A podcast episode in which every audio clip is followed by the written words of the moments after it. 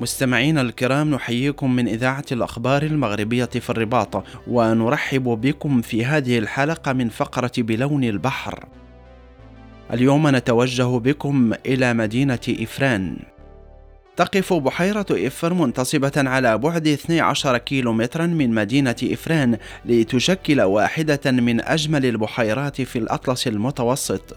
وتتميز بشكلها شبه الدائري كما يبلغ قطرها 300 متر وتوجد على ارتفاع 1520 مترا على سطح البحر ويصل عمقها إلى ستة أمتار.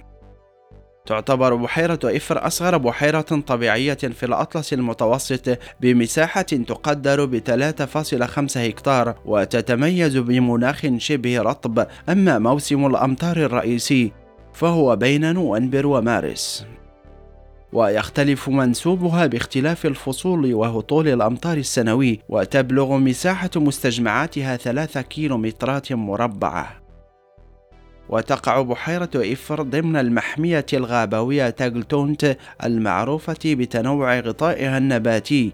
ويشكل شجر السنديان الأخضر أو السنديان البلوطي نسبة كبيرة من الغابة المشكلة للمحمية المذكورة فضلا عن الصنوبر الحلبي والعرعار وتيقي. وتشكل محمية تاجلتونت مجالا حيويا لعدد من أشكال الحياة حيث تعيش فيها حيوانات ونباتات وطيور مختلف ألوانها وأشكالها.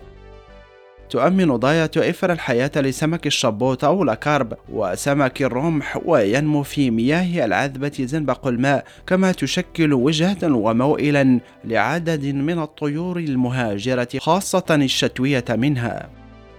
وتعتبر ضاية إفر إحدى الضايات المكونة لمدار الضايات الموزع بين إقليمي صفر وإفران.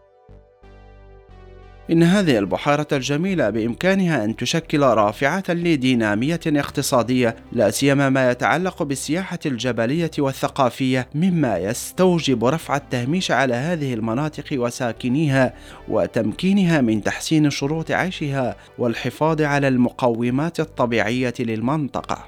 سيداتي وسادتي وصلنا إلى ختام جولتنا الزرقاء قدمناها لكم من إذاعة ريم في الرباط لكم منا أطيب المنى والسلام عليكم.